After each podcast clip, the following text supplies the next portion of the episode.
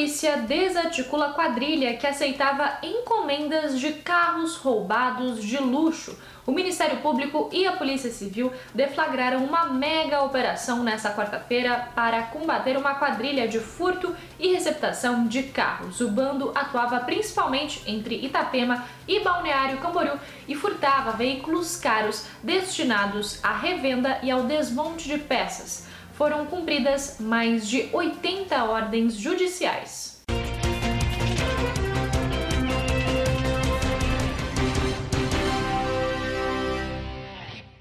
Cerveja vai aumentar nos bares e restaurantes. A alta de 9,38% no preço da cerveja nos supermercados deve chegar a bares e restaurantes em agosto, segundo estima o setor. A cerveja já havia aumentado duas vezes este ano e chega ao terceiro aumento direto ao consumidor final.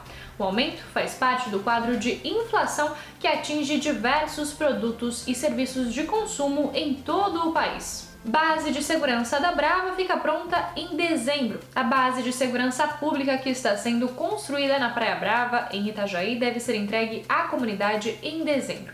O local recebeu investimentos de 800 mil reais da iniciativa privada e vai funcionar como uma central de segurança. A estrutura que fica próxima à Lagoa do Cassino irá receber a Polícia Militar, o Corpo de Bombeiros e os guarda-vidas. Esses foram alguns dos destaques desta quarta-feira aqui na região. Confira mais em diarinho.net.